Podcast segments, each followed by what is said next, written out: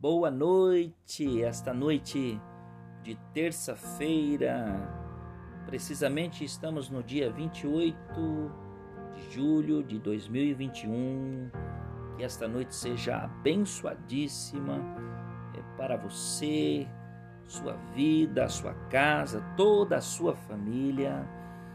E neste Brasil, nesta nação e fora dessa nação, em outras nações, nós vamos continuar aqui com os nossos decretos da palavra de Deus. E esses decretos estão nos trazendo um tempo de cura, de restauração, de proteção de Deus. E esta proteção de Deus vai alcançar todos os dias a sua vida, a sua casa, toda a sua família, os seus familiares, em nome de de Jesus Cristo. Vamos para o decreto hoje de número 7. Glórias a Deus. Quantas vezes nos vem a ira, o furor, a mágoa, a raiva, a revolta, a vingança, a falta da fé, desespero, angústia, falta de esperança, nos vem a rebeldia, infidelidade, falta de paz, falta de entendimento, falta de sabedoria, falta de discernimento ao próximo. Pandemia que nunca acaba, continuamos no caos. Não posso visitar minha família tem muitas pessoas morrendo. Falamos da vida do próximo, governo que não muda. Hoje está muito frio. Ah, hoje está muito calor. Só chove. Este ar que está poluído. Esse ar que está seco.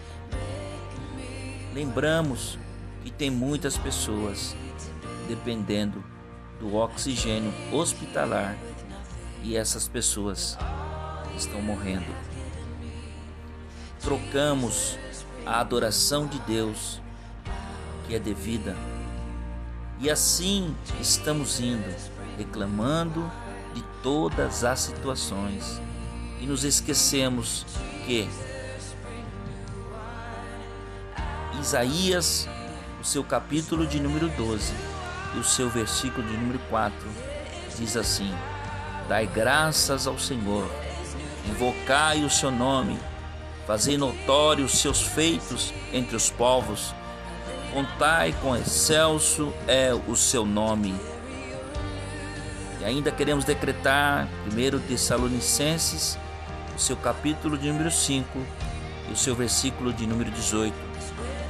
Em tudo dai graças, porque esta é a vontade de Deus em Cristo Jesus para convosco.